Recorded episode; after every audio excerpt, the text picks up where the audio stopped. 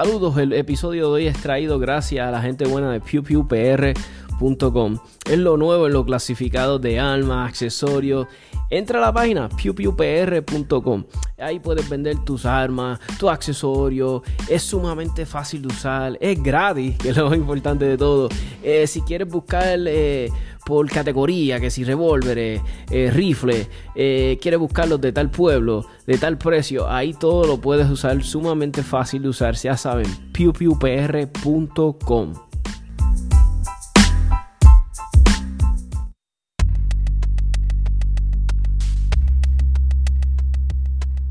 US Tactical Armory and Sports, localizados en el 274A en la avenida Jesús T. Piñero en San Juan, con el número de teléfono 787-767-0887. Para todos los accesorios que necesite, Red Dots, eh, accesorios de rifle, pistola, protección de audición, eh, de los ojos, eh, correa, baqueta, porta magazines accesorios este, para pistola, todo lo tienen ahí. La gente buena US Tactical Armory te van a ayudar con la selección de tu arma. Si quieres entrar en el mundo de, competencia, de tiro práctico y no sabes qué arma comprar o quieres ver, tienen una gran variedad de armas, ¿no? Así que no dejen de pasar allá con la gente buena de US Tactical Armory Sports. Diles que Tommy del podcast de 787 Tactical los envió, los refirió y los van a tratar con cariño.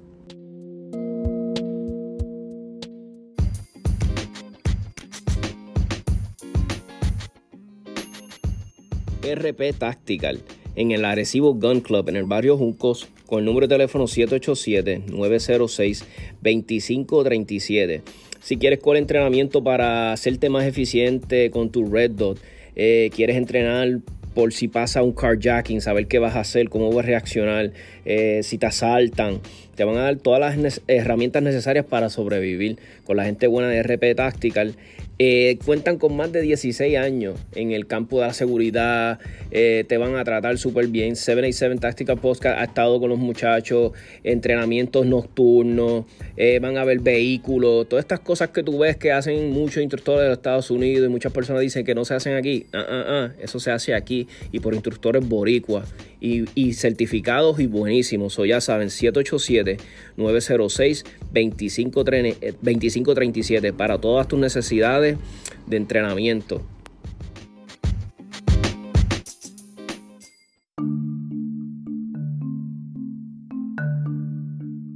No aguantas el calor de este verano. Está demasiado, Tommy. No lo aguanto. ¿Quieres eh, instalar un aire nuevo en la casa? ¿Una unidad nueva? ¿O necesitas mantenimiento? Pues mira, no lo dudes.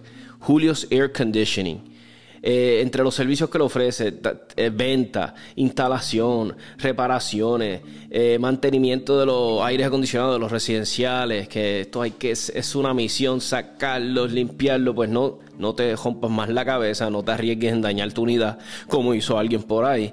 se llama Tommy, por si acaso. Llama a la gente buena de Julio's Air Conditioning con el 787 223-8114. Y si quieres apoyar un comercio que es Pro Second Amendment, Pro Arma, Pro Deporte de Tiro Práctico, Julio es la persona perfecta. Así que ya saben, 787-223-8114.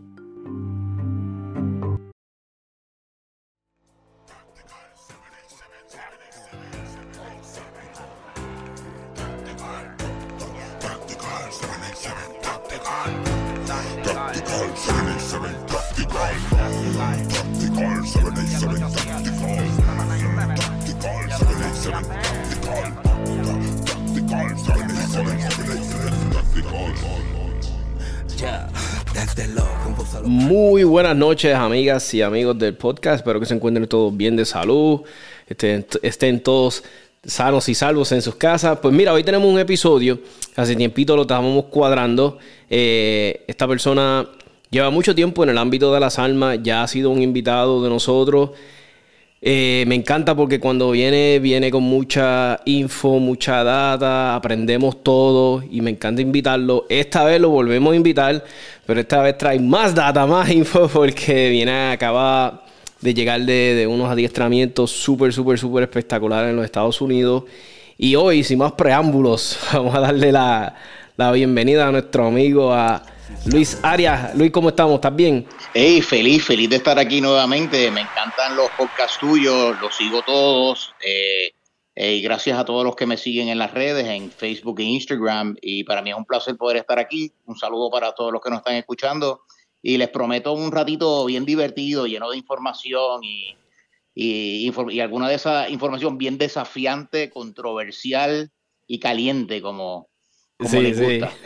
Pues hoy el, título, ¿verdad? A mí me encantó y me llenó de mucha intriga y para mí va a ser una experiencia también de aprender porque básicamente yo quise hacerlo de esta forma como que, que o yo, yo, voy a aprender a través de ustedes, o esto no está rehearsed, a mí me encanta, estamos aprendiendo lo de la audiencia y yo también, el host, este, el, Red Dot y su relevancia prehistórica, eso me encanta y, y mucha gente dirá, pero... Pero Tommy, ¿qué, relevancia tiene Red Dot? aquí está nuestro amigo Arias que nos va a explicar. Oye, Tommy, eh, eh, te interrumpo para decirte que me han criticado muchísimo porque en el primer arte que hicimos aparecía un, unos dinosaurios, un T-Rex, y aparecía un, caveman. Y, la, y la realidad y lo históricamente correcto es que realmente el ser humano nunca convivió con los dinosaurios, como hemos visto en películas y todo eso, nunca fue así. los, los dinosaurios murieron como 65 millones antes de que apareciera el primer ser humano, así que en el arte de tuyo y mío ahí eh, nos tomamos una licencia creativa de poner el, dinosaurio, pero realmente they don't go together.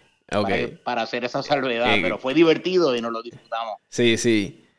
A mí me contactó mucho la gente y me decía, no me pierdo ese episodio, no me pierdo ese episodio. No, y a mí me, a mí me están bulleando en los clubes cuando voy. Mira, ¿qué es eso del dinosaurios y el Red 2? Pero este, este, ya está loco. Imagina, imagina. A su edad ya le está fallando el coco. Pero nada, vamos a, vamos a hablar un poquito de esto. Me parece que es un tema bien interesante y el enfoque que le vamos a dar es más interesante aún. Ah, eh, para entender el Red Dot, eh, aunque no lo creas, podemos referirnos al, origen de la humanidad y a la evolución del hombre. ¿eh? Hace unos 400 mil años, aquí tú te puedes equivocar por 100 o 200 mil años, it doesn't matter. Hace 400 mil años, eh, la era paleolítica o lo que llamamos la era del Stone Age o la era de piedra, es que aparecen las primeras, vamos a llamarlo así, armas rudimentarias eh, unos cuchillitos de, piedra, eh, aparecen unas, unas primeras lanzas o dardos, aparecen unos, unos garrotes. Eh, era lo que el hombre primitivo utilizaba para cazar primordialmente, ¿no? unos, unos, hace unos 40 mil años, o sea, eso estoy hablando de hace 400 mil años, hace unos 40 mil años atrás es que aparece un primer artefacto que se puede considerar eh, un tipo de arma eh, de mano eh, portátil. Y es un tipo de, dardo que se lanza con una, por un mecanismo de palanca para crearle más velocidad, poder lanzarlo y es, es una herramienta de caza fabulosa todavía.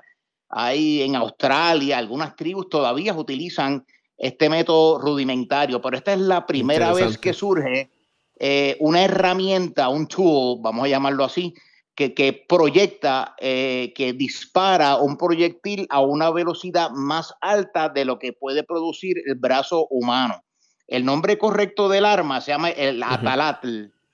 Eh, lo puedes buscar en Google y vas a ver cómo se construye. De hecho, hoy en día hay competencias de eso en Estados Unidos. pero esa es la primera descripción que tenemos de, algo que se puede lanzar y es muy efectiva para la, para la casa. Em, eh, y para eso es que se usaba en esa época. Estoy hablando hace 40 mil 40, años. Eh, en el, al final de, de, ese periodo también empiezan a aparecer unos primeros, los primeros arcos y flechas. Em, eh, en el periodo tardío paleolítico es que empiezan a encontrar cosas que parecen un arco y una flecha, de nuevo, instrumentos de caza. Eh, ¿Pero qué tienen en común todas estas armas primitivas eh, o estos tools primitivos? Pues sencillo, eh, lo que tienen en común es que en cada uno de todos estos casos que yo te he descrito hasta ahora, el, enfoque y el objetivo es el, el, threat, la, la, la amenaza. Eh, tú tienes la vista en la amenaza. Si viene un, un saber-tooth tiger a atacarte, tú tienes los ojos en la amenaza. Tú no tienes los ojos puestos en la lanza, en, la, el cuchillo, en la jabalina. Tú estás mirando siempre, is threat focus. Siempre estás mirando tu amenaza. ¿Estamos de acuerdo con eso? Agree 100%, sí. Exacto. De hecho, en YouTube no existe ningún video de un cromañón o un, o un nendertal con un animal salvaje atacándolo y él mirando la punta de la lanza o la punta de la flecha o la punta del cuchillo. ¿Verdad que no? No, muy cierto. Está demostrado. Sí, sí. Está demostrado. Eh, entonces, eh, eh, la primera arma de mano que aparece en la historia, fui de 400 mil años, fui a 40 mil años, Ahora vamos a ir acercándonos. La primera arma de mano eh, eh, registrada, eh, utilizada en combate, en batalla, era como un tipo de cañoncito que era portátil, que cargaba el guerrero. Y este cañoncito que también era, era threat focus, tú mirabas la amenaza, no mirabas el cañoncito. Pues esto se utilizó en una famosa batalla de Anjalut en el 1960 en Galilea, lo que hoy lo que hoy es Israel en una batalla de entre los mongoles y los mamelucos. Y ahí aparece la primera arma portátil que se puede disparar sola prácticamente. Eh, así que estamos hablando de hace unos cuantos añitos atrás. Sí, pero ya nos eh, estamos acercando más para acá. Exacto, ¿ves? ponerlo en perspectiva. O sea que todavía estamos threat focus. Hace, hace esos años estamos threat. En 1450 más o menos empiezan a aparecer los primera, las primeras armas de fuego eh, empiezan a aparecer los arcabuces, los matchlocks, que eran, eran herramientas que, ellas, por detonación dentro de ellas mismas, a través de un mecanismo, ellas producían la expulsión de un proyectil a alta velocidad. Así que estamos hablando de 1450. Eh, o sea que hasta ahora hemos visto que los últimos del 1450 para acá, más o menos los últimos 500 y pocos años todavía eh, estamos utilizando, ya, es que empezamos a, utilizar algún tipo de referencia de miras en las armas. Solamente en el siglo XX es que empiezan a aparecer ya armas que realmente tú puedes apuntar. Posiblemente la, más famosa de ellas es en el 1911, la 1911 de Browning, la semiautomática, que ya esa pistola ya sí viene con una, una sugerencia de unas miras, porque no son unas miras, es una... ¿Tú las has visto? Es una aletita al frente. Ya, ya, las bien, las bien old school, sí, las he visto. Que inclusive pues que le, dije, le dijo un amigo mío, ¿cómo diablo apuntaban con esto antes? Le dije, porque... Eso es así, es increíble. El que lo haya visto, pues va a entender lo que estás diciendo. O sea, que en el siglo XX, en los últimos 100, 100 de, de allá para acá, 1911 para acá, 110 años, algo así, el método primario de apuntar un arma de fuego son las miras de hierro. ¿eh? Eh, con Browning, con la 1911. A finales, ya en el, en el, en el, en el, o sea, ya estamos hablando de 400 y pico de, mil años, el hombre mirando la, el thread y ahora está empezando a ver en los últimos 100, ciento y pico de años, 200 años, empieza a haber un cambio, a empezar a mirar las miras, empezar a, a las miras. Eh, y eso es lo que estamos empezando a, de eso es lo que vamos a hablar ahora. Eh, en el siglo XX, en el 1900 y pico, ya aparece Jerry Bernhardt en las nacionales eh, americanas, en la, el competidor nacional Jerry Bernhardt utiliza una mira óptica en el, creo que fue en el 90 y 96. Él gana el campeonato mundial de IPCC en, en Open con un Red Dot. Era una Seymour. Eh, no sé si lo sabía. Sí, no, sabía ese detalle, no sabía ese pues, detalle. Pues, pues, fíjate, ya, ya en 1911, la 1911 con miras de hierro, pero ya en 1996 aparece el primer Red Dot y aparece en competencia y gana el campeonato mundial. Oye, eh, este, Luis, te pregunto rápido. La Seymour que yo veo hoy, ¿es la misma que me está hablando? 90, ¿Es la mismo concepto? ¿Todavía es lo mismo? Yo, entiendo que sí, que es la misma compañía, la misma... Wow, el mismo, sí, el mismo fabricante. De hecho, yo, yo en esa década, en el 96, yo disparé una pistola Open, eh, es, eh, una, una, eh, una 38 Super que usábamos en aquella época.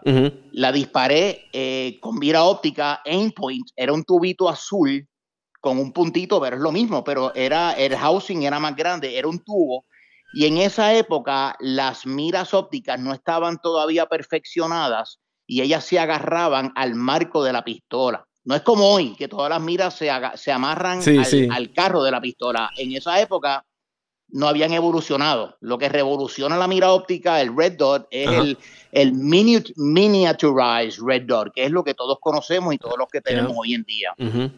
Te digo también que a principio del, al final del, del, de los 1900 y pico, 2011 creo, que ya el ejército estandariza un tipo de mira óptica que no me acuerdo cómo se llamaba, con un modelo en particular, pero empiezan a utilizarlo en los fusiles.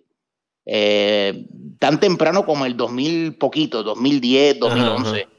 Eh, aunque ya habían unidades especiales que estaban usando fusiles con red dots desde mucho antes. O sea que esto no es nuevo, esto, esto lleva años, eh, esto lleva años eh, eh, dando candela y lleva años ganando competencia y lleva años siendo utilizada en aplicaciones militares.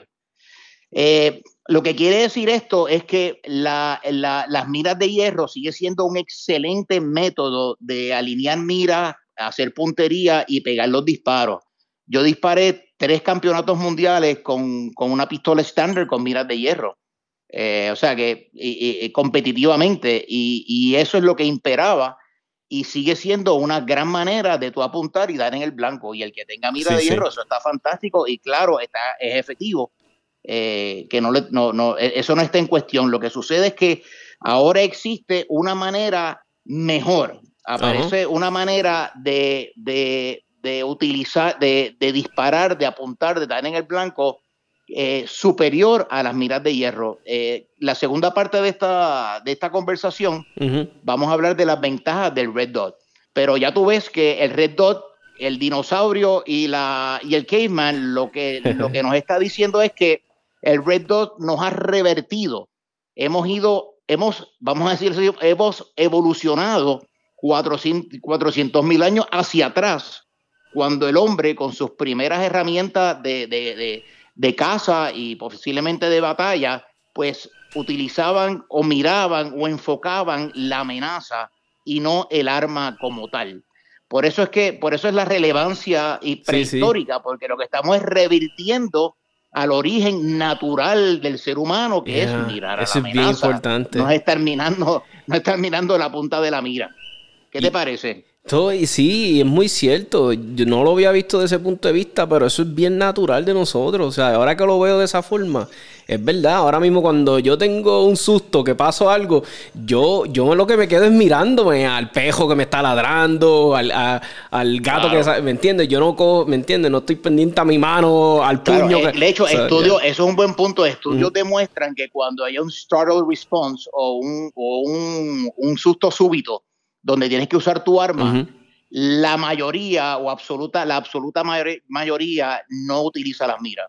La reacción no es ir a buscar el frontside de tu pistola, es cuadrar y, disparar. Y hay estudios que apuntan hacia eso porque es la reacción natural del ser humano. Estamos volviendo a nuestra manera natural de interactuar con una amenaza.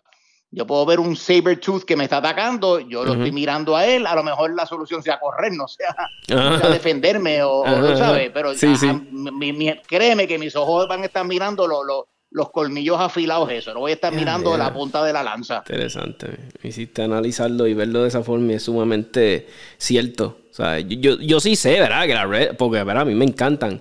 Y yo sí sé que esa es una de las ventajas de la Red Dot, que tú pues te enfocas en tu target y tú pones el punto. Pero nunca lo he visto de esa forma. Y yo, wow, sí, sí, es muy cierto, totalmente de acuerdo. Sí, señor, sí, señor. Interesante, interesante. So, Luis, cuéntame, este. Va, ¿Quieres hablar sobre los... Vamos a dejar los, los 15 beneficios o, o, quieres tocar... Porque a mí me, yo te sigo y yo le exhorto a que todos los oyentes vayan a la página de Luis, este, Instructor Arias. Instructor este, underscore, ¿verdad? Arias. Correcto, correcto. Es, mira, está underscore, la rayita. Ajá, Arias como yo, él está en TikTok. Él está en Instagram, él está en Facebook y la data que pone Arias es sumamente importante, interesante. Este, es relevante a nuestros tiempos. y, como digo yo, es gratis. Tú sabes, entra, dale like, follow. Lo que sí que me encantaría, y yo me imagino que te lo ha pedido la gente, este, tal vez que consideres, no sé si has entrado a YouTube. Ahora YouTube está con un big boom. Sí, no, no, no lo he hecho. y yo sé que bendito que estás, ¿verdad? Tienes tus cosas, tu trabajo y qué sé yo, pero mucha gente yo me imagino que te lo van a pedir porque YouTube es bueno, porque aunque también Instagram se queda grabado, pero YouTube es bueno porque yo lo uso en algunas cosas. Este, cuando alguien me pregunta, mira, Tommy, ¿cuál es la mejor? Pues mira, entra aquí, le envío mi link. Sí, realmente es una plataforma porque yo, me imagino, para lo que hacemos nosotros. Yo me imagino que tú has contestado la misma pregunta más de mil veces, ¿verdad? Como que la gente, Aria, ¿qué, ¿qué reto me recomiendas? ¿Qué, este, ¿qué, No, y lo peor es que lo peor es que me gusta responderla, porque ay, no, siempre aprendo a alguien. Sí, sí, sí, Nosotros, el, el, el el, el, el, instructor es como un, como un lápiz que tiene que estar siendo afilado todo el tiempo para que haga su trabajo. Y, y las preguntas te, te, te, afilan, te hacen más keen, eh, eh, tienes que aprender a escuchar. y escuchando vas a aprender mucho porque eh, estamos, hay, hay, un universo tan diverso de, tira, de, tiradores con tantas experiencias diferentes. law enforcement o del Coast Guard o de la calle y cada uno te trae tanta información que si tú sabes escucharla y entenderla eh, eh, eh, es, una maravilla lo que, uno puede aprender. O sea, que uno no lo sabe todo, al revés. Yo voy al range que yo sé lo que yo sé, pero a mí me interesa mucho lo que tú sabes y me interesa mucho lo que tú me puedas enseñar. Y ese es mi, ese es mi camino, ese es mi path, esa es mi filosofía. Y eso solamente me hace mejor, más nada. No me hace yo preguntar, yo escuchar, yo dejar que las personas se manifiesten, los tiradores, me hacen más grande en realidad. Y eso realmente me funciona.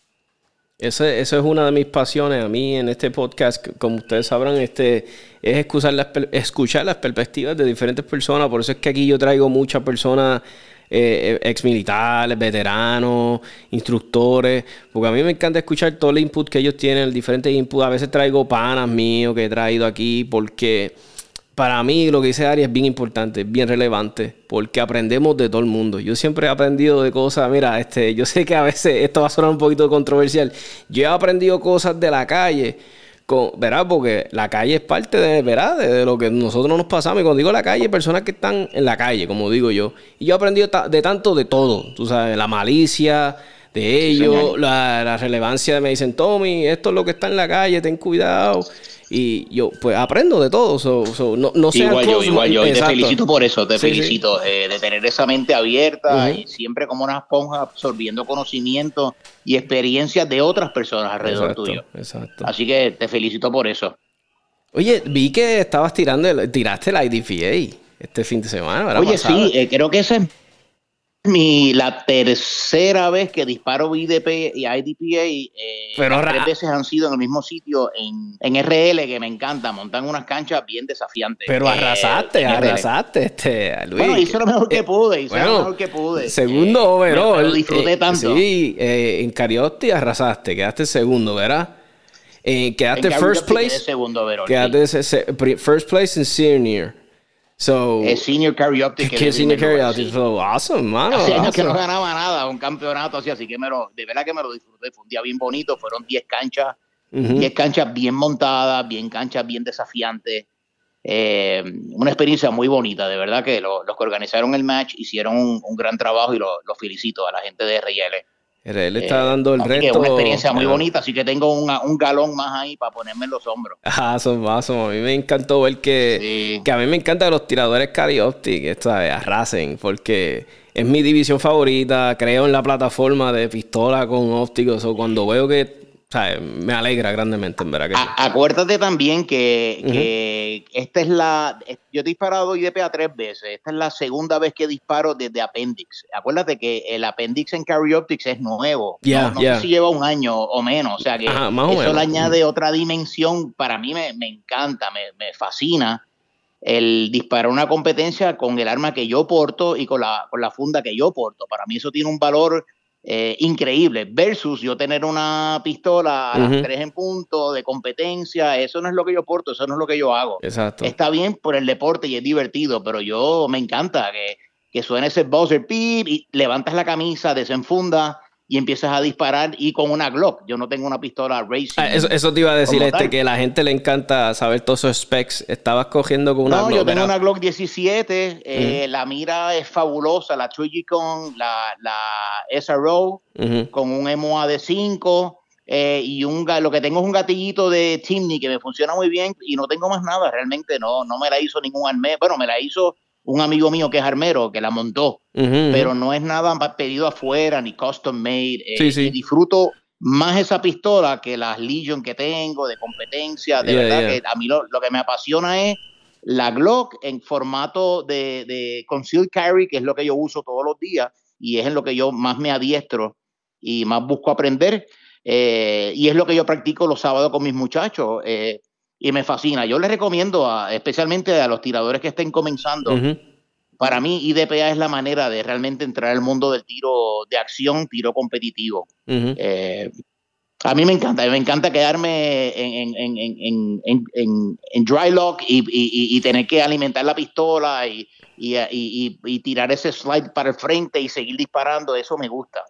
¿Y tu método preferido para hackear el slide? ¿Qué usas? ¿El slide stop o la mano? Mira, realmente, bueno, realmente, mira, mira, hay, hay cuatro métodos eh, para tú hackear la pistola. Está el, el, el slingshot, ¿verdad? Que es muy bueno porque usa, usa, usa eh, eh, músculos motores principales, cross motor skills, que es fácil tú hackear una pistola de esa manera está la manera de hacerlo al frente, lo que yo llamo de competencia, que yo me sale naturalmente, no es la mejor manera, más recomendable, pero, pero me sale al frente, me sale mucho, porque tan pronto hago, hago el rack, ya, ya eh, cuando yo raqueo el slide, nosotros hablamos, disculpen, que, pero es que nosotros hablamos con estos No, estamos usando rackear porque es el que se usa en la, pero si no... Lo entiende, exacto, exacto. Sí, sí. Pues al frente, ese yo lo llamo de competencia, pues también lo, uso mucho, porque ¿qué pasa? Que estoy, cuando yo arraqueo al frente, ya yo estoy bien cerca de mi grip, me es bien fácil transicionar ah, de vuelta al agarre de mi,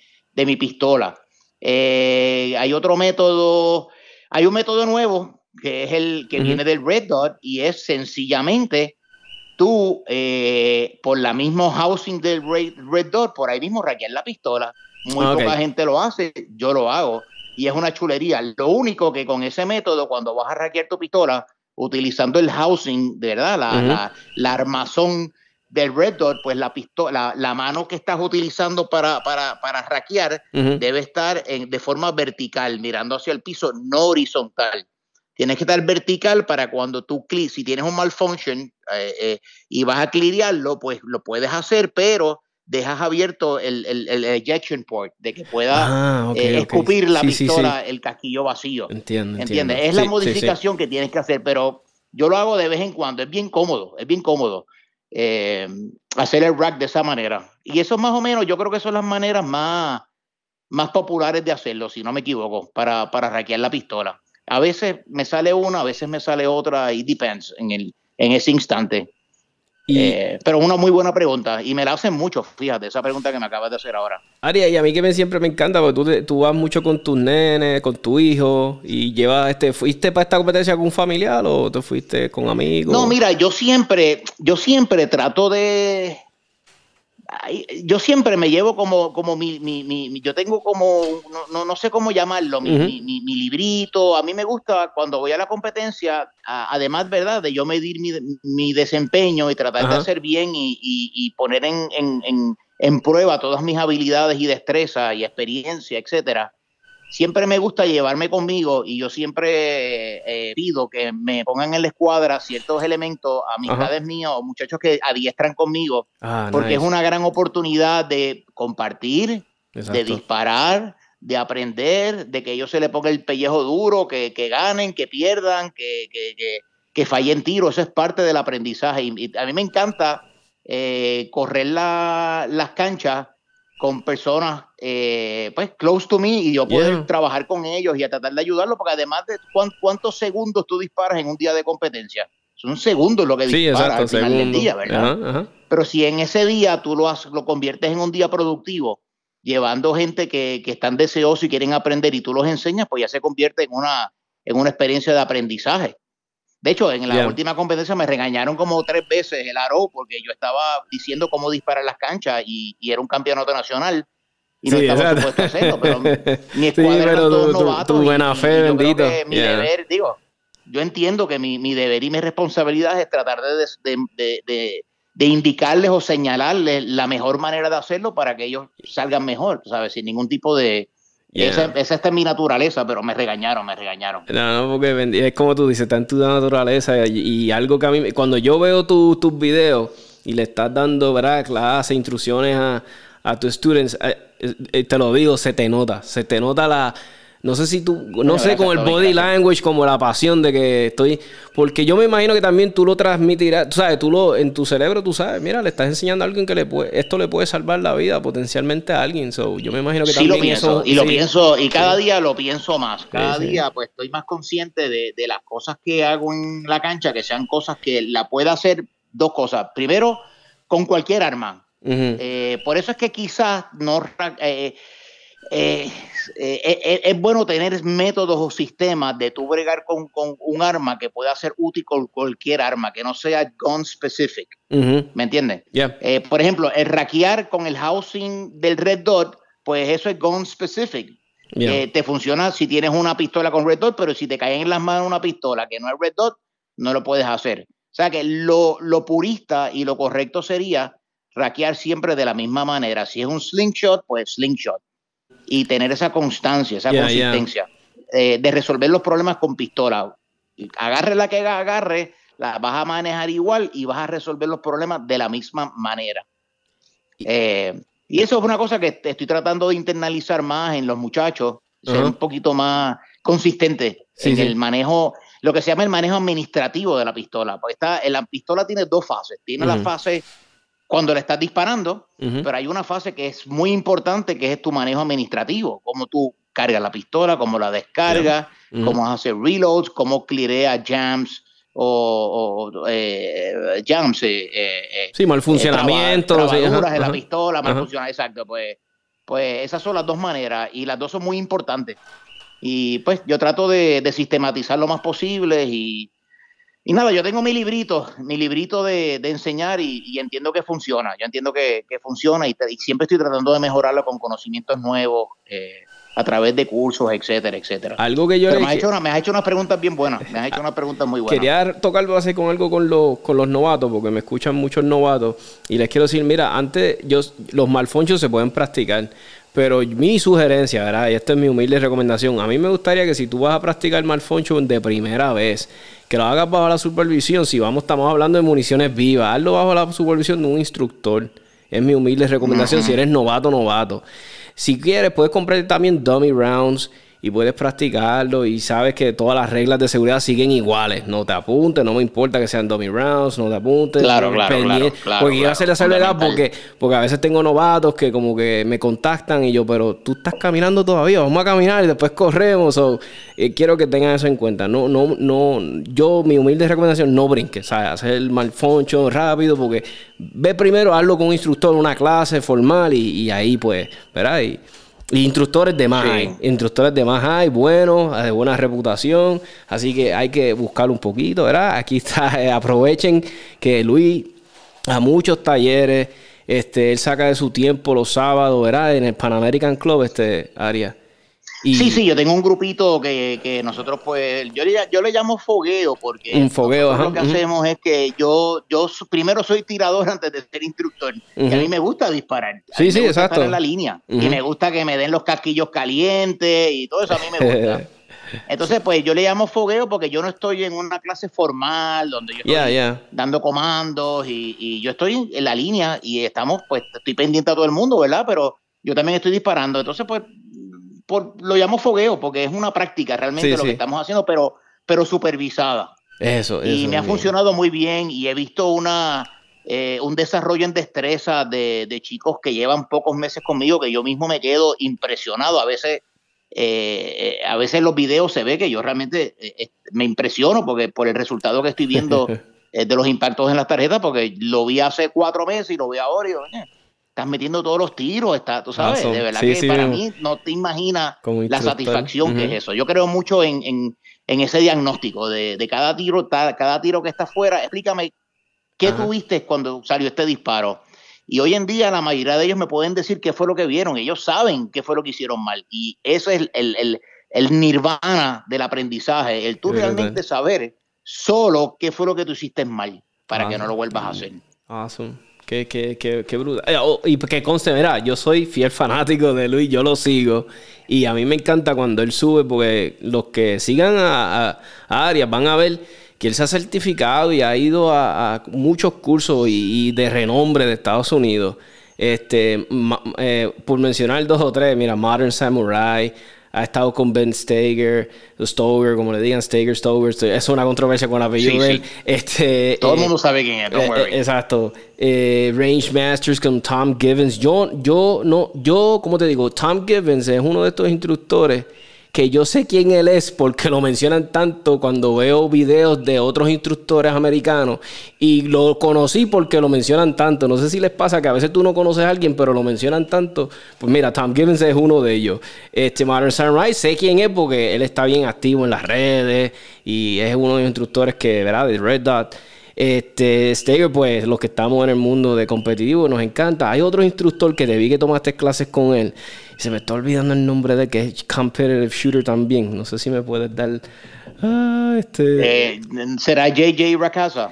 JJ Racasa, pero era, este es este eh, gringuito blanco. Yo sé que lo tomaste porque te vi con él si no me equivoco. Pero nada, mira.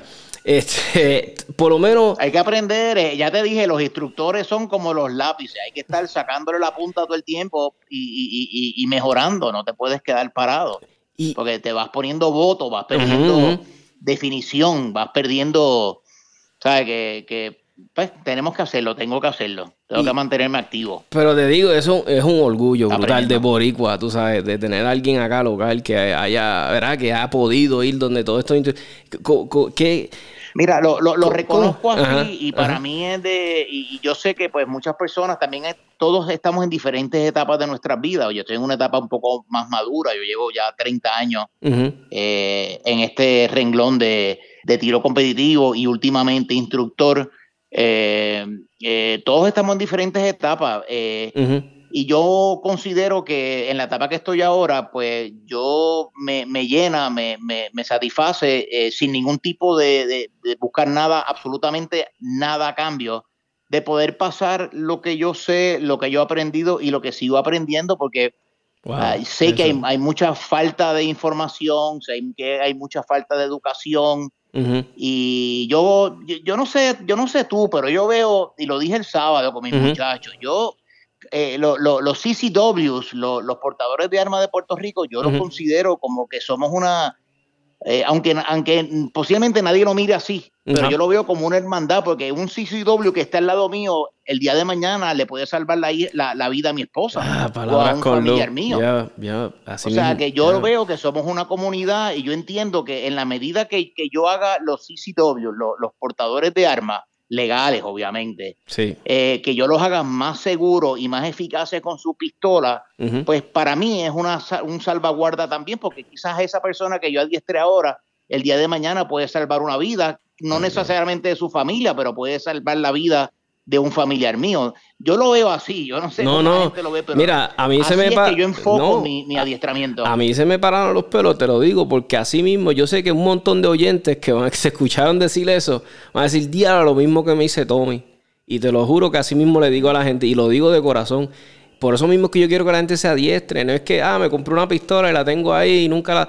Porque yo no sé, el destino y la vida es tan brutal que así mismo yo le digo a las personas, yo no sé si un día tú le salvas la vida a mi esposa. Mi esposa. correcto. Pues, si, pues si tú has dicho eso, pues, pues, eh, pues me parece sí, fabuloso. porque, lo he visto. Y, y, a veces pienso, yo no sé, y a veces les digo, mire, y si estamos tú y yo, Dios no lo quiera, en una situación donde yo te tengo que ayudar, y, o tú a mí, y de momento Dios no lo quiera, me disparan, y tú estás ahí, por lo menos yo digo, pues mira, hay alguien ahí que me puede ayudar, me puede dar la mano. Yo no estoy diciéndole que todo el mundo sea un... Por, e, eso es que, por eso esto que yo hago, lo, hago, con mucho respeto, lo hago con ese sentido, ¿verdad? De, de, de que somos una familia, somos, somos camaradas, somos, estamos en el mismo barco y mientras mejor, más seguros seamos con nuestras armas y más eficaz, todo, más eficaces seamos con ellas, estamos mejor y es la fórmula es sencilla. Por eso es que hay que adiestrarnos, hay que adiestrarnos, hay que practicar. Pero hay que practicar correctamente también. hay que tener eh, los, fundamentos claros. Eh, a mí me llama gente, no, yo llevo seis meses haciendo el dry fire de desenfunde de apéndice. ¿Cómo lo estás haciendo? Pues puedes estar adiestrándote seis meses en algo mal hecho. Claro. O sea, tienes que tener la técnica correcta para entonces poder construir sobre tu desenfunde. Practicar algo no te hace necesariamente mejor. Exacto. Te puede, al revés, te puede sembrar unos malos hábitos y cosas malas. Sí. Eh, después es difícil quitártelo. O sea que yo insisto eh, en, ir al lugar que sea, eh, tocar puerta y ir a alguien que te enseñe lo que a ti te concierne. Si tú eres un red dot y tu carra, tu porta apéndice concealed, pues búscate a alguien que te enseñe a usar eso. No tiene que ser el mejor instructor del mundo, pero que sepa hacer te, te entiendo, te entiendo. es muy no vayas a un policía para que te enseñe a disparar desde apéndice con red dot. Sí, porque, exacto, ellos, no, no fundan de apéndice ni, usan red dot. Exactamente. Te pueden enseñar fundamentos de tiro, pero no te van a hacer más diestro en la herramienta que tú usas para, para defender tu vida y la de los tuyos. Por eso yo eh, hace poco hice hice una intervención y hablé sobre eso porque es bien importante. No todo el mundo es bueno en todo. Yo, ahí, yo tengo mil deficiencias, pero yo solamente me enfoco en, unas áreas específicas y, atiendo esa área como una especialidad, por eh, y, y, aplico la técnica correcta. No me la inventé yo. Nada de lo que yo enseño me lo inventé yo. Es más, yo no me he inventado nada. Yo lo que, lo que transmito es lo que a mí me han enseñado y en lo cual me han certificado como instructor y para lo cual yo he pasado exámenes como instructor. ¿Sabe? Que eh, es importante, es importante identificar dónde vas a ir a aprender qué cosa. Y, y, quiero. En esta, fase de aprendizaje. Y quiero decir algo, y, yo sé que tú vas a hacer. No lo vas a mencionar, lo voy a mencionar yo porque yo sé que tú eres humble y no lo vas a mencionar. Pero yo vi que partiste el, curso de, Tom Gibbons, que sacaste puntuación brutal. Eso fue, eso, eso, realmente fue una sorpresa para mí, porque el primer día que yo llegué a ese club me dieron una clase conmigo de, Tom, yo obviamente no me conocía. Y él llevaba como dos meses. Eso, ese curso de Tom, yo lo había, yo quería ser instructor certificado por Tom y te voy a decir por qué ya mismo. Pero en ese curso, eh, ahí todo, toda la gente que está ahí eh, fue bien gracioso. Un par de cosas. Primero, el primer día de tiro, yo llegué con, mi, con mi pistola en una fundita y los magazines, los cargadores vacíos y las balas por allá. Ya llevaba como dos meses diciéndome que quería, que, quería a las ocho y media todo el mundo allí en el auditorio cargado, yeah, pistola. y, y, mano, yo no lo hice porque no es nuestra costumbre eh, y eh, tú sabes que en NRA lo primero que te hacen es que te quitan, te quitan todo. Tú tienes bala, no la puedes tener. Y este tipo me está diciendo todo lo contrario. Exacto, sí. que, yo me siente en el conference, en el, en el auditorio con, con, con 20 otros tiradores, todo el mundo cargado y, cinco magazines, cargadores cargados. Y me costó trabajo y me regañó porque cuando fuimos al range y él fue directo, vamos a disparar. Y tú, y cuando vamos a disparar, yo no tengo pistola encima, no tengo y, mano, me, me pasó un, ¿sabes? Me, me, dio una vergüenza porque realmente me regañó y él no es muy friendly. Él es, este, este, este hombre es militar, es law, enforcement. Yo vi una foto de él con Jeff Cooper para que tengas una idea. O sea, eso es old school. Este expert witness federal, este auditor de SWAT, de prácticas de SWAT. Él es escritor en la columna, en, columnista en la revista de Suárez. Esta es una, Él es una leyenda viviente, sí, sí, Delante de todo el mundo me, me hizo sentir súper mal, hermano, de verdad, que yo me sentí como una, como una lombriz ahí delante de todo el mundo. Entonces, eso fue un dato curioso. Eh, o sea, la, la, la, mentalidad de. Ah, y no te dejas salir del curso descargado. O sea, la mentalidad de él es: tú siempre tienes que estar cargado. Esto es un lifestyle. Brutal. Y tú nunca estás descargado. De hecho, él tiene, y esto quiero compartirlo, esto quiero compartirlo con todo el mundo, coño. Él tiene una estadística, hay, un montón de estadísticas de tiroteos, de muertes, de, enfrentamientos, está el FBI, él, él, es un freak de las estadísticas, pero Tom Gibbons, Range Master, tiene sus propias estadísticas. Eh, él tiene la estadística de él dice que de todos sus estudiantes que han tomado su curso y han, y han sido certificados como instructores, ha habido 71 enfrentamientos que sus estudiantes eh, han ganado. Eh, ha, habido 71 enfrentamientos. De los 71 enfrentamientos, todos los 71 que se enfrentaron ganaron el enfrentamiento armado. Solamente tres estudiantes de Tom Gibbons eh, en toda su trayectoria de instructor murieron en un enfrentamiento armado. ¿Sabes por qué? ¿Por qué? Piensa. Yo no, tengo, no me atrevo ni de, porque no estaban armados. No tenían el arma con ah, ellos. No estaban armados. No tenían el arma con ellos. 71 sobrevivieron y ganaron el enfrentamiento. Y tres murieron, pero no tenían posibilidades porque estaban, desarmados. Eso es super sobering. Esa estadística, eh, quiero que lo piensen y lo, lo, analicen y le den casco. Porque, porque esas son las estadísticas de Tom Gibbons. O sea, el tú no tener el arma encima eh, ese, es el, ese, es la, ese es el gran fallo, el, cuando, el día que la necesites. así, que aprendan de esas estadísticas, eso a mí me dejó frío y me puso todo en una perspectiva. No, coño, yo no quiero ser uno de esos tres, o yo no quiero ser el cuarto, o sea, yo no quiero... O sea que el arma, el, portación es un estilo de vida y siempre con tu arma encima y, tu arma cargada. Y esas son las enseñanzas de Tom Gibbons. Pero acuérdate que Tom Gibbons es militar, es law enforcement, es instructor de law enforcement, eh, cargado todo el tiempo. Así que me chocó esa cultura tan, tan realista pero cruda a la misma, vez, pues me, impactó y, ya yo lo asimilé. Ya después yo andaba hasta en el baño, andaba con cuatro cargadores, la pistola encima, el red prendido. Creo que hasta perdí, la, prendí hasta la linterna en una en el baño. Mira cómo es la cuestión. Estaba full. Eso es lo que él te enseña. Be ready all the time. Oye, Nunca y, te, y te pregunto, ¿cómo es él con el aspecto de las Red Dot? ¿Es friendly o que no? que habló sobre las Red Dot? Mira, el curso de, el curso de, déjame decirte otro detalle. El curso de, Tom Gibbons, que es lo otro que te iba a mencionar, diferente a otros cursos que he tomado, eh, son cursos privados. Los cursos públicos, o verdad, los informes, pues normalmente no gozan de ser muy efectivos. Eh, realmente los grandes instructores cobran. Pero en el caso de Tom Gibbons, él tiene un nivel de certificación eh, a nivel de, Estado de Estados Unidos, de agencias de law enforcement. cuando, cuando Tom Gibbons te evalúa y te certifica como instructor, tú tienes que cumplir con unas métricas y unos parámetros nacionales que él establece. ¿Entiendes? No es que yo cogí el curso y te pagué 500 pesos y ya, automáticamente tú me vas a dar y si tú no das el tirito en la bolita, en el circulito, pues ven mañana que yo te voy a ayudar y terminas pasando el curso. Tom Gibbons no. El primer día de clase él te dije, si tú casi te tienes que pasar tres exámenes y los tres tienes que pasarlo para ser instructor, 90% o más.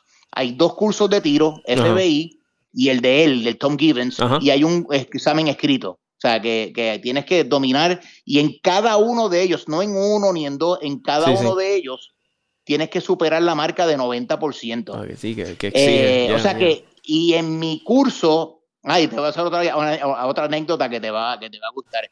Entonces, en mi curso, eh, muchas personas no pasaron. Y él lo dice al principio, si tú casi haces la puntuación para pasar, pues, pues yo casi te voy a dar la certificación, pero no te la voy a dar. Sí, sí. Porque eh, el, standing de él y la métrica de, uniformidad de él es tan alta que él tiene, cuando tú pasas los exámenes, esos papeles él los guarda y esa estadística, esa información él la guarda por el caso de que él sea auditado por, por, una agencia estatal, una agencia federal, porque él está emitiendo certificado de instructor a personas que pueden ir a un estado y convertirse en instructor de tiro pero porque tienen el aval de él. O sea que él, Lo, toma muy en serio y este don, créeme, para tu verlo riéndose, es una cosa muy, muy, muy difícil. Ah. A mí me dio, me, dio risa el primer día en el auditorio porque a mí yo soy Aria y a mí fue el primero que me tocó hacer la presentación de quién yo era y, ah. y yo pensé que yo era una jodienda. Mira, pues yo esto y disparo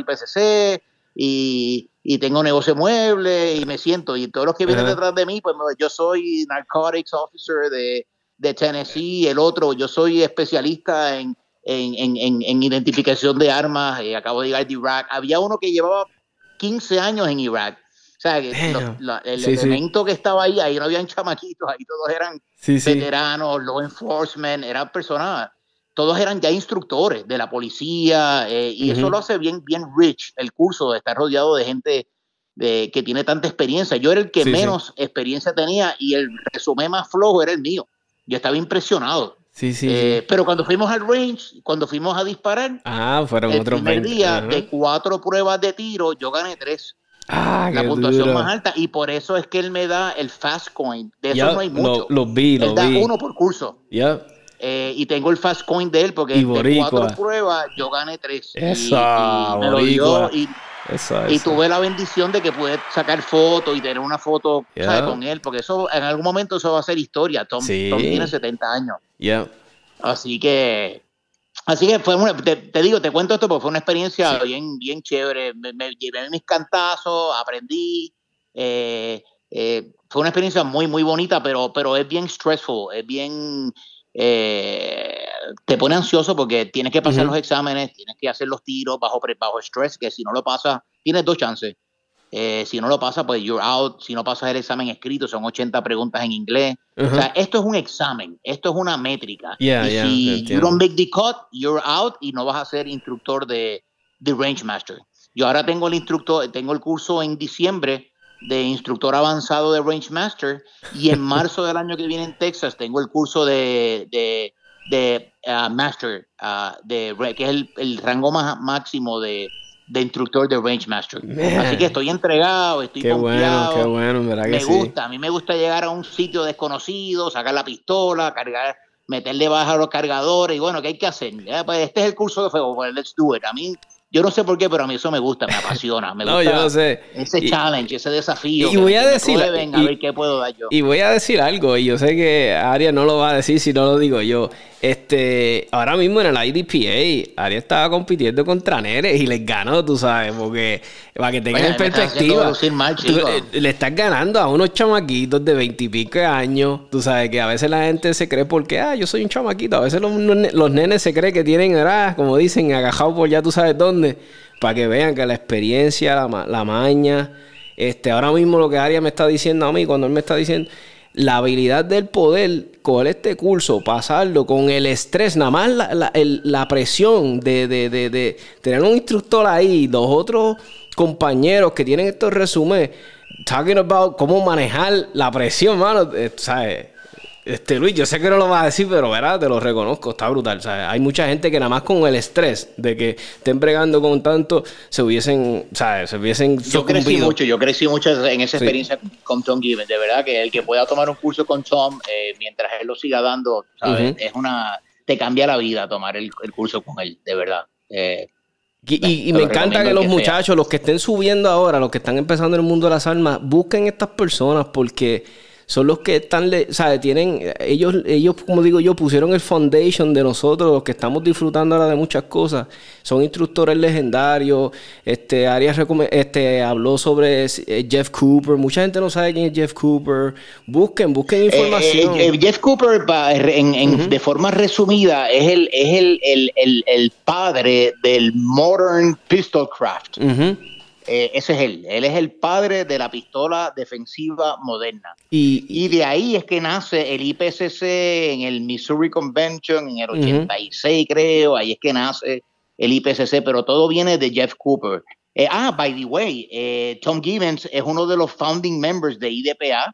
Ah, y pues él, está en el board él estaba en el Board of Directors de IDPA. Ah, y creo que era el, era el member C, de, me lo dijo allí, TA 008, es de los primeros ocho miembros de la IDPA.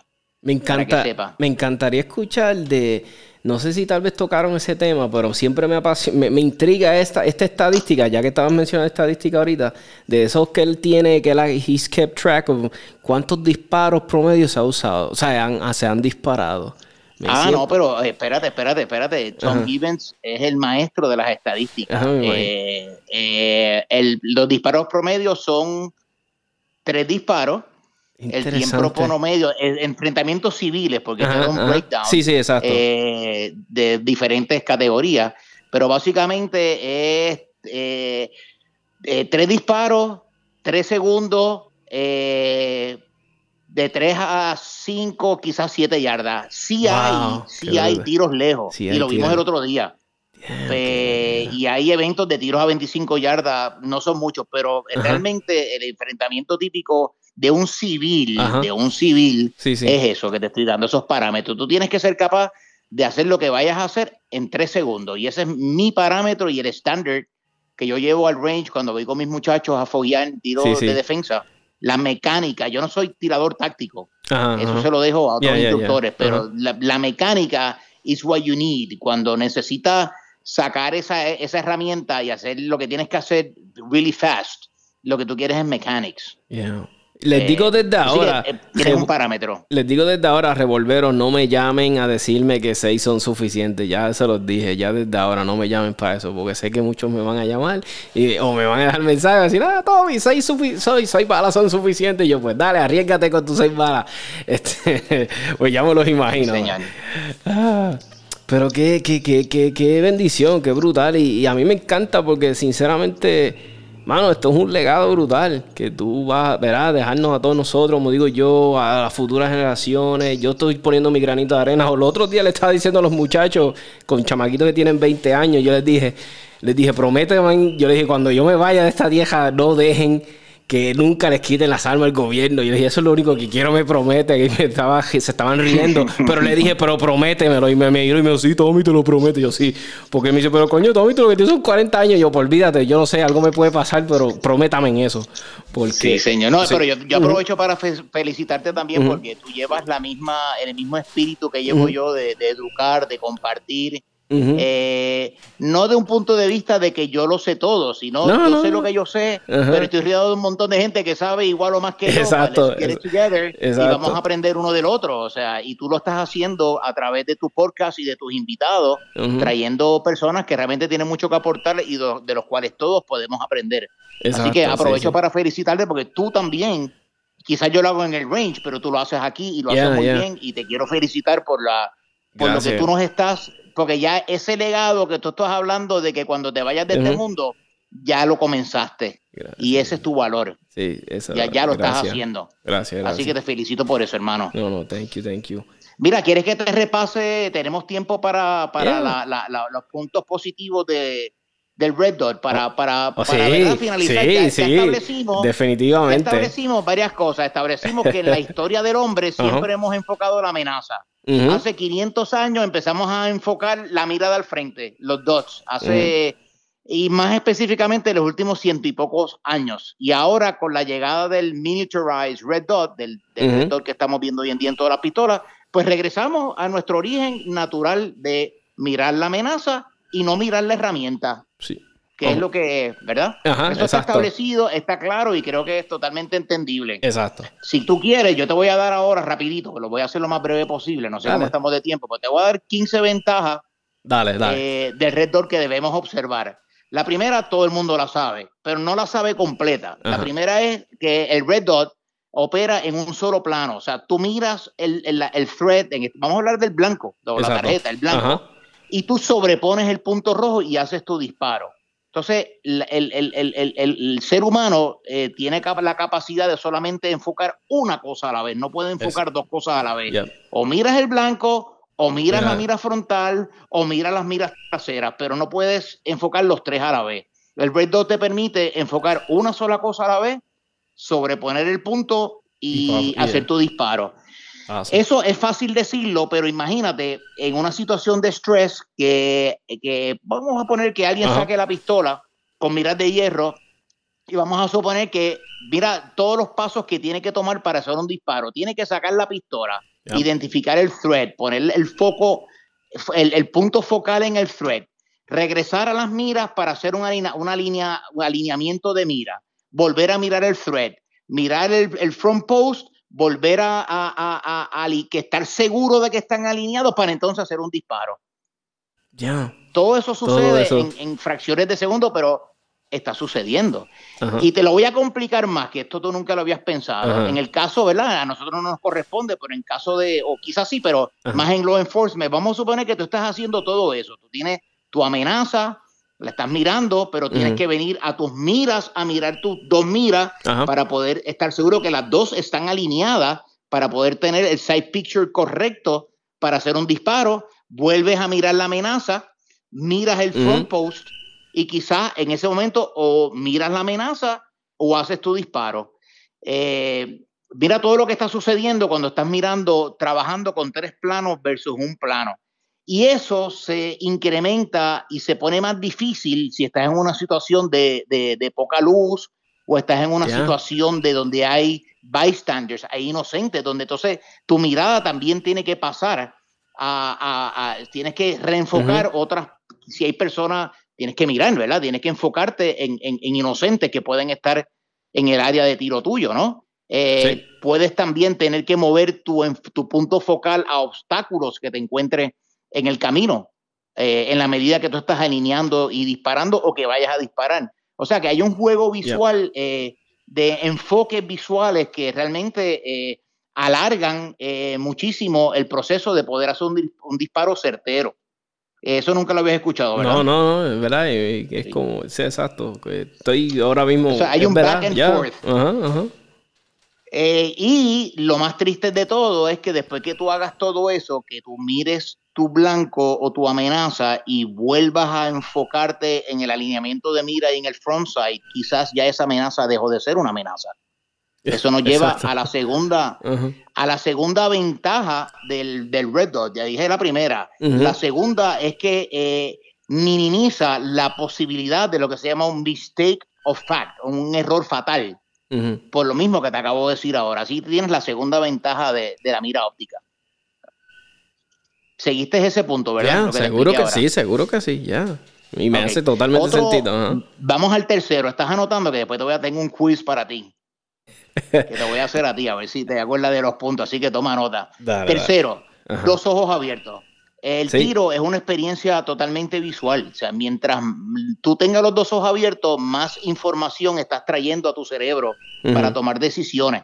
O sea, que los dos ojos abiertos es una ventaja. Y el Red Dot tienes que disparar con los dos ojos abiertos, a menos que haya un caso excepcional, que te falte un ojo, que no veas por un ojo, que tengas alguna condición, pero el Red está diseñado a disparar con los dos ojos abiertos. No sé si viste en un video el otro día que yo tapé el Red la, mirada de pistola por el frente. Yo no veía a través del cristal. Sí, y después sí, vi el tiro y lo metí. Y después a todo el mundo en la línea le dije, le tapé las miras con el con, con, con, tape eh, quirúrgico. O sea, ellos no podían ver a través del cristal, solamente veían un punto flotando y todos fueron capaces, y está en el video, de hacer sus disparos y meterlos en el blanco, porque los obligué a abrir los dos ojos. Si cierras un ojo y en este ejercicio, haces este ejercicio, no vas a ver, no vas a ver el blanco, no vas a poder disparar. Entonces, pues, pues para yo estar seguro de que todo el mundo tenía los dos ojos abiertos, les puse el, el, el, el, esparadrapo ese quirúrgico y todo el mundo hizo sus disparos. Ellos no podían creerlo, pero lo hicieron. Tengo que trabajar eso. los, sí, los dos ojos abiertos, además de, además de eso, eh, tienen una ventaja de que te da visión binocular. Los dos ojos abiertos eh, te dan una, una percepción de, de dimensión y de distancia y de espacio. Si tú cierras un ojo y bajas unas escaleras, vas a ver cuán difícil te va a ser tú identificar la, profundidad de los escalones, porque pierdes la binocularidad de tu visión. es muy cierto. Y eso conecta con el concepto de estereoscopía, que también tiene que ver con la habilidad de los dos ojos, cada ojo, ver una imagen eh, slightly different uno del otro, pero a la misma vez las acopla en un solo plano visual. Eso es lo que pasa cuando yo le pongo tape a la, a la mira óptica por el frente. Ellos levantan la pistola, ven un punto flotando, pero este ojo ve una cosa, este ojo ve la otra, hace una pantalla del, del blanco ahí atrás y los tiros van a estar allá adentro. Ah, y eso fue lo que yo demostré el otro día. O sea, que los dos ojos abiertos te da mucha más información, te maximizas la capacidad del ojo humano de ver, de profundidad, de dimensión, etcétera. Tengo que trabajar eso, definitivamente. Tengo Otra cosa, la, vamos al cuarto punto. Eh, la, el Red Dot es muy funcional bajo condiciones de, de poca luz. Eh, ayuda al ser humano, te ayuda a ver la mira, a, recoger el punto, ¿verdad? Eh, que sería difícil en una situación de oscuridad es más difícil encontrar el front post, a menos que tengas un, una, uno, un isótopo radiactivo que, que prenda y que lo puedas ver, todas esas cositas. Pero en, en, términos generales es más difícil manejar una pistola con miras de hierro en la oscuridad o con poca luz que con el Red Dot. El Red, viene, el Red Dot viene a ayudarnos hacer disparos en la noche. Es mucho más fácil disparar con el Red Dot. hay una diferencia, o sea, esto es más educativo, ¿verdad? Los animales tienen mejor visión en, términos generales, en el 90% del reino animal, tienen mejor visión nocturna. Ellos tienen lo que se llama el tapetum lucidum, que es un tipo de reflector eh, biológico en los ojos, donde las células retinales, ellos se reflejan la luz, no una vez, sino dos veces. Entra la luz, pero ellos lo vuelven a reflejar, ellos captan más luz que el ojo humano. Por eso es que muchos animales, o casi todos, cuando tú los, los, alumbras de noche, los ojos reflejan, porque te están reflejando ah, la luz que tú le estás enviando para ellos recogerla y poder ver mejor de noche. ¿Viste qué interesante sí, está eso? No, sabía que, era por eso, qué interesante, sí. Que el ojo humano está diseñado, es más, mucho más eficaz durante el día que de noche. El Red Dot viene a ayudarnos. Si te interesa ese tema, pues el, el, el, ojo humano eh, eh, se llama, tiene una visión lo que se llama fotópica, que es durante el día, que detecta movimiento mejor que los animales, define los colores. Los animales, la mayoría, no, no, no identifican, no, no reconocen colores. El ojo humano durante el de, día, eh, los bordes de los objetos los define mejor.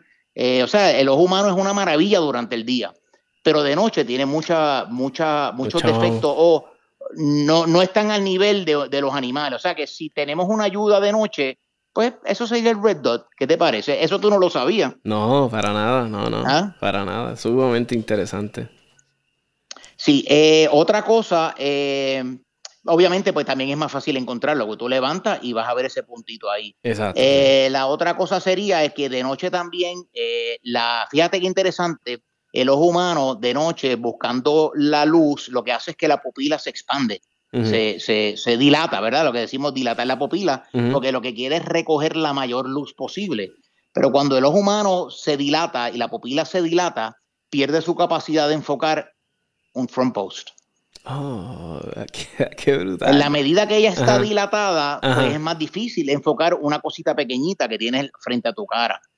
O sea que, que, ahí tienes otra razón por la cual el red dot es más efectivo como un método de apuntar en la noche que buscar una, un frontside eh, eh, eh, en la noche. Ese puntito, qué interesante, brutal, nunca lo había visto de esa forma.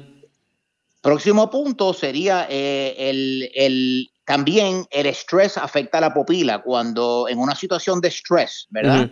Eh, se activa el sistema nervioso simpatético y hay unos efectos, ¿verdad? Sube la adrenalina, te sudan las manos, pero también tienes el efecto de que la pupila se dilata, siempre buscando información. ¿Qué está pasando? Y, o sea, que no me quiero perder nada.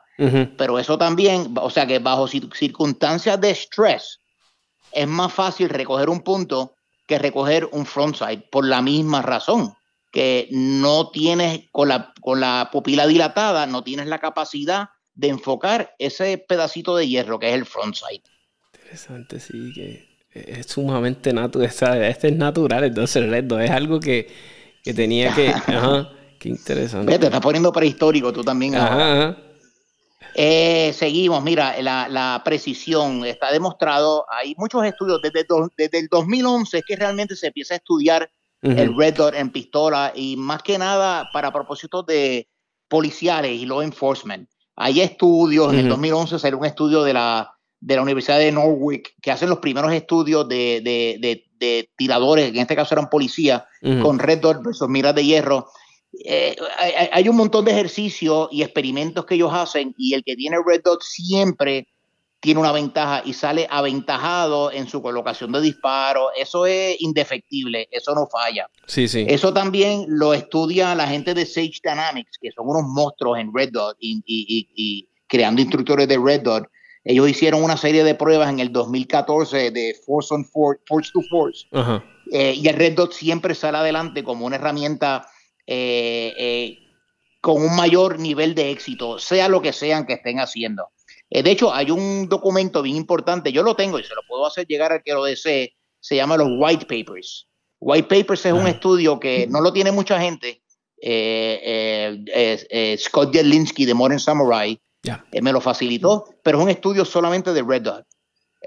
y tiene, tiene experimentos, tiene resultados de experimentos, es interesantísimo. Eh, así que el que quiera se lo puedo hacer llegar. Se llama los White Papers de Sage Dynamics.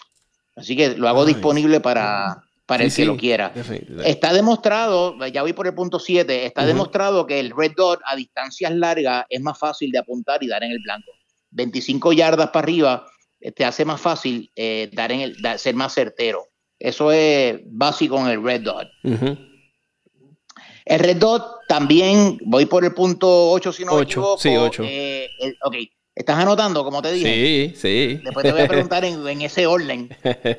Mira, el, el, el, punto rojo también, eh, y esto es una cosa, ¿verdad? Que yo, yo eh, he tocado este tema últimamente, ¿verdad? Porque no, no, tú no puedes put down eh, o menospreciar el punto, el red dot, porque mira, el red dot es una herramienta fabulosa para un adulto que esté envejeciendo, que ya no tenga la capacidad de enfoque de ese, ¿verdad? Del front post, de la, de la, de la mira frontal Coño, el Red vino para ayudarlo a que pueda enfocar mejor y hacer sus disparos. Eso tiene su mérito. Sí, 100% te lo digo. ¿Sabes? O sea, que tú no puedes criticar, ah, tiene un Red pero mira, ¿y qué? Yo lo necesito porque yo no puedo enfocar la mira. Y eso lo vemos todos los días. Claro. En el range. Ah, es que no veo la mira. Bueno, eso viene después de los 40 años, esos músculos pierden, pierden la capacidad de contraerse y de enfocar mejor. Y eso es una realidad que todas vamos a vivirlo. Yo creo que ya tú estás viviendo eso. todo Sí, ya, ya yo tengo que usar bifocales. Yo creo que tú estás con eso ya, tengo, activado. Tengo que usar bifocales, que sí, que sé yo. ya, yo sé lo que tú dices. O sea que el Red Dot te ayuda en dos cosas. Te puede ayudar por envejecimiento natural y todos llegamos a eso. Y te puede ayudar si tienes algún tipo de condición de la vista. ¿Sabes? que, el, el, el, Red Dot tiene su, tú sabes, puede ayudar a personas que de otra manera, pues no serían efectivos o no serían competitivos. Eh, y tú conoces, y yo conozco tiradores de edad madura, por no decir más nada, tienen red y disparan súper bien. Ya, seguro que sí. Y porque y le, y le pregunta, coño, pero tú disparas súper bien, pero tú disparabas antes de pistola, están así, pero es que ya veo mejor ahora con el red Ya me cuesta trabajo. Eso, muchachos, estas son realidades que nosotros vivimos todos los días en el range. O sea, por eso es que yo tengo como, no, no, no sé si llamarle una campaña, de, de, de putting down el red dot. Mira, ¿sabes? Déjalo tranquilo, todo el mundo tiene sus razones. ¿Sabes? Yo, yo detesto cuando hay, o sea, a mí no me gusta cuando llega alguien con la pistola que sea, a mí no me importa la marca que sea. Eh, don't put it down, ¿sabes? Quizás esa pistola se la regaló su papá o es de su abuelo y eso es lo que él puede tener porque no puede tener otra cosa porque no puede comprarla o sí, sí. ¿sabes? You don't know las circunstancias de cada, de cada persona, cada tirador que viene a tu línea o que viene a tu curso, coño, merece respeto, tú no sabes la historia detrás de esa persona. Claro, claro. Y de esa arma, o sea, tenemos que ser respetuosos. Mira, ¿qué tú tienes? Pues vamos, pues, vamos a darle, vamos, vamos a, vamos a hacerte bueno. El, eso es lo que tú quieres portar. Pues vamos a bregar con eso y vamos a enseñarte cómo hacerlo lo mejor posible. Y eso debe ser el enfoque del instructor, no put down, no bullear, no criticar, no mira que cómprate un estacato, mira no, no todo el mundo puede tener un estacato, yo no tengo un estacato tampoco, yo tengo una Glock, ah, que la Glock no me importa. Sí, sí, Esto me enseñó un, gran maestro que es José Prado, hace 20 años, la mejor pistola del mundo es la que tú tienes encima cuando tú la necesitas y esa es la que tú tienes que manejar. yo estoy últimamente, le digo a todo el mundo, run your gun, not your mouth. ¿Sabes? Eh, pues, eso, eso es una buena manera de... Eso es una buena manera de verlo.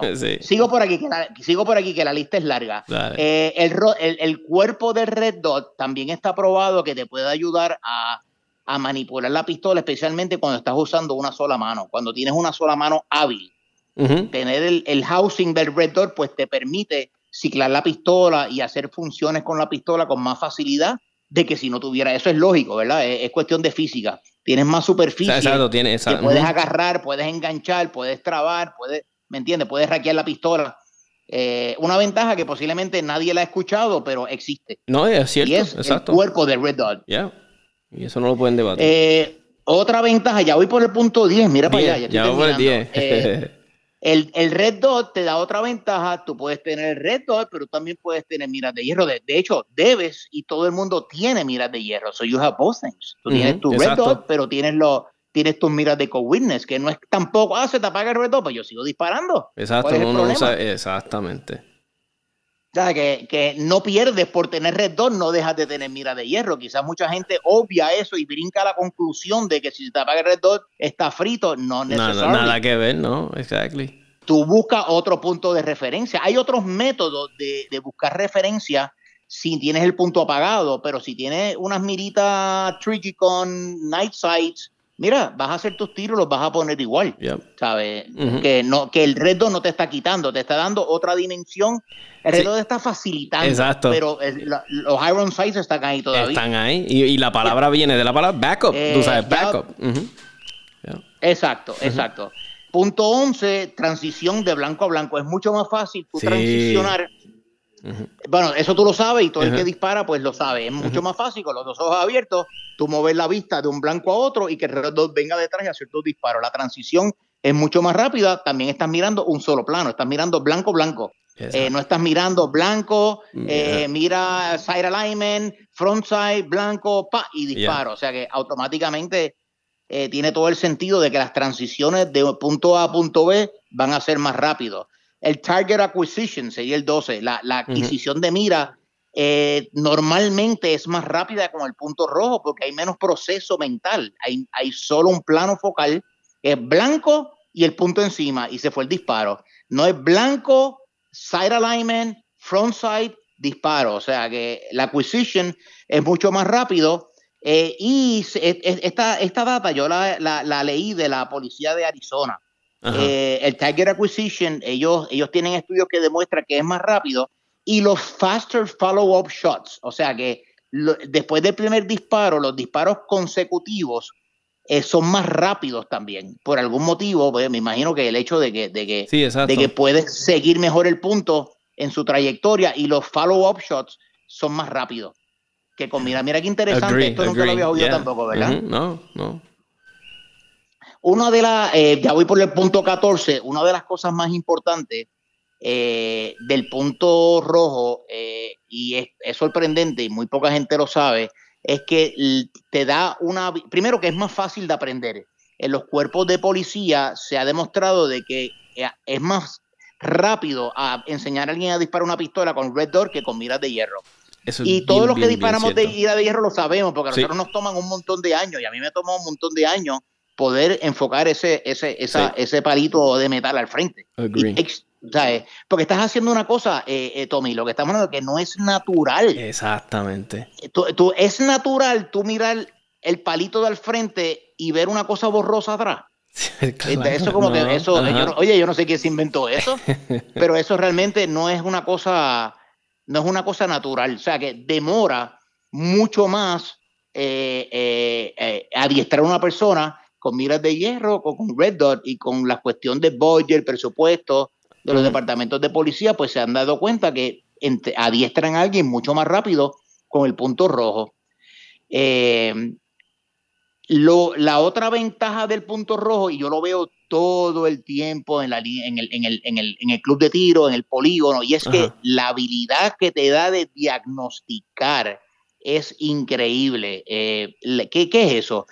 Es la habilidad de, un tirador hacer un disparo, no dar donde yo quiero que dé y poder preguntarle, ven acá, ¿qué fue lo que tú viste?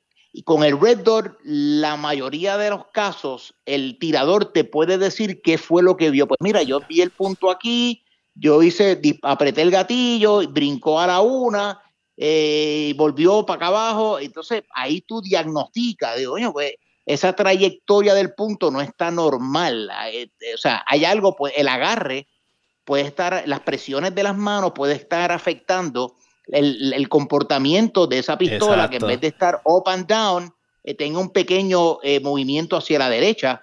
Hay muchos tiradores que disparan y a mí me ha pasado en circunstancias donde mi punto se mueve de las dos en esa misma dirección, como perpendicular algo estoy haciendo mal. Estoy agarrando mal, hice un mal grip. Entonces, en vez de subir y bajar, que me permite hacer un, estilo de tiro predictivo, yo sé que el punto sube, baja, suelto el disparo, aquí se me hace difícil, porque el punto empieza a moverse lateralmente con, un, en un eje lateral y me es difícil predecir dónde voy a poner el segundo disparo. Y para mí que eso es lo que, por eso es que muchos tiradores que no les gusta Red Dot, eso es lo que le hiere, yo creo que el ego. Cuando tú le estás diciendo, esto agarre, esto agarre. No, es que la red no la veo yo. eh, ajusta tu agarre. Y cuando lo ajustan, ah, sí, no encuentro el reto, no lo encuentro. Y tu agarre está pues fallando. A mí me pasa todos los días. ¿Eh? Y, me, permite decirle al estudiante, mira, me parece que te está pasando. Si estás viendo eso, es porque estás haciendo esto. Eh, cambia, cambia el agarre, suelta más con el shooting hand, aprieta más con el support hand, permite que la pistola suba suba en recoil, trata de que suba a las 12 y baje de las 12. Y eso es lo que tú quisieras idóneamente ver. O sea que la habilidad de diagnóstico te da el punto rojo. Pero eso tiene una segunda, una segunda parte.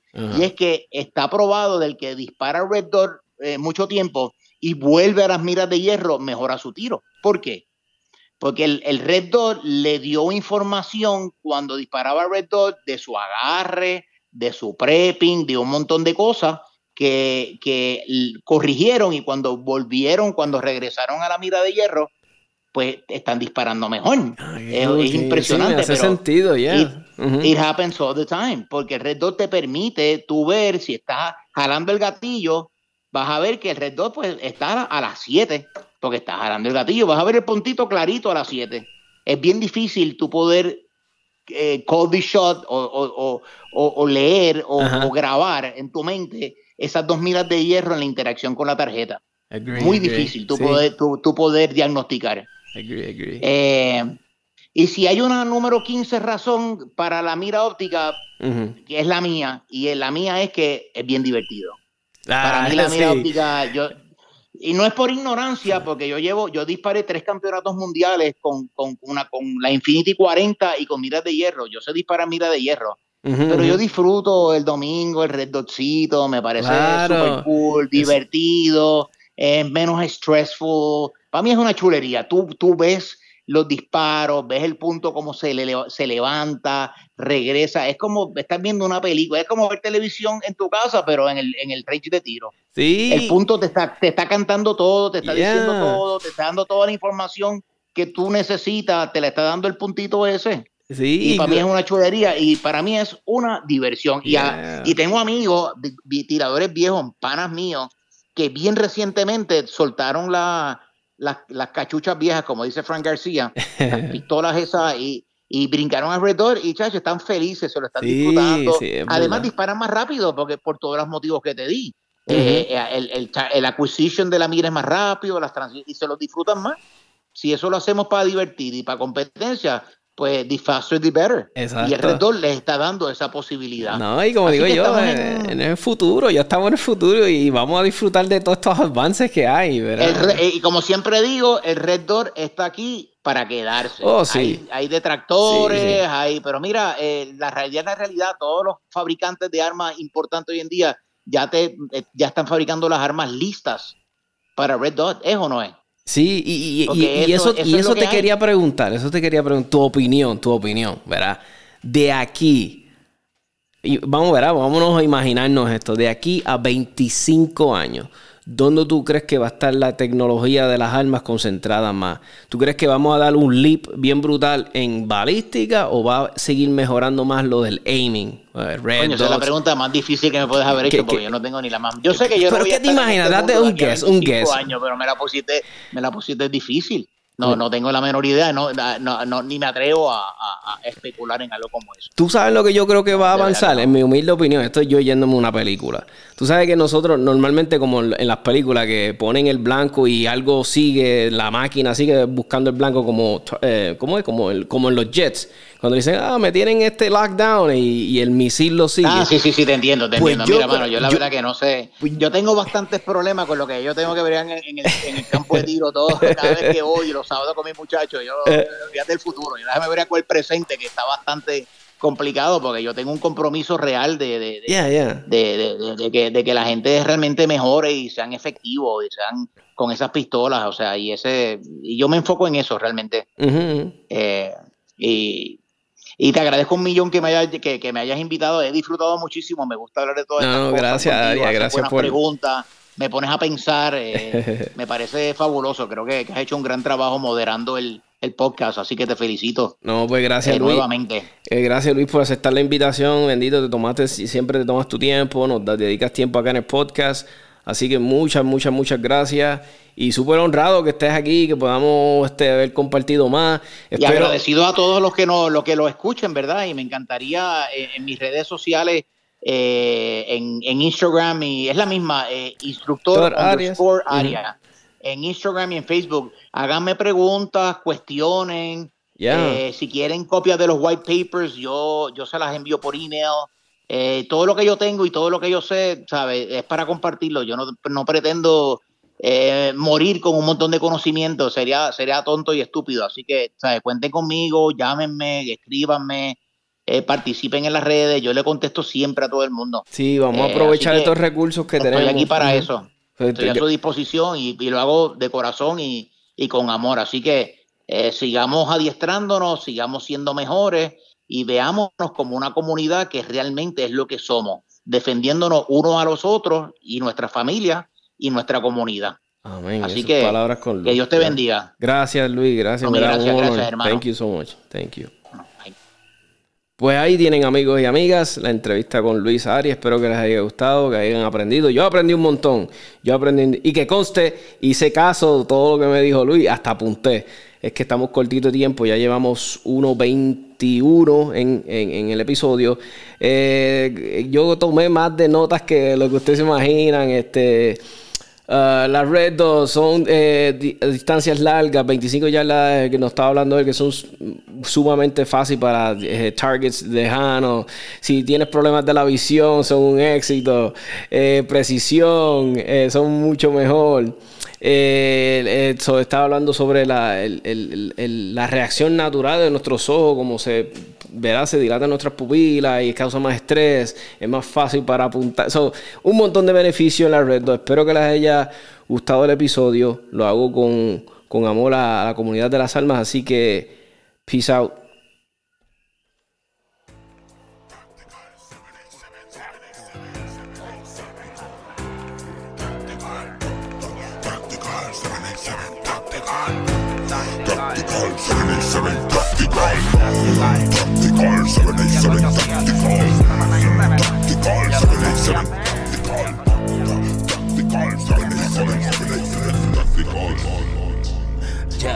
Desde lo confuso a lo práctico, te ahorran el quiropráctico, con datos básicos dentro del del tiro práctico, con Tony el táctico, tanta info que ni yo me lo explico. Dijo un tal Benedicto cuando escuchó al señor Evaristo, adrenalina pura que nos basamos en la escritura, la experiencia en la cultura y hasta testimonios de fura.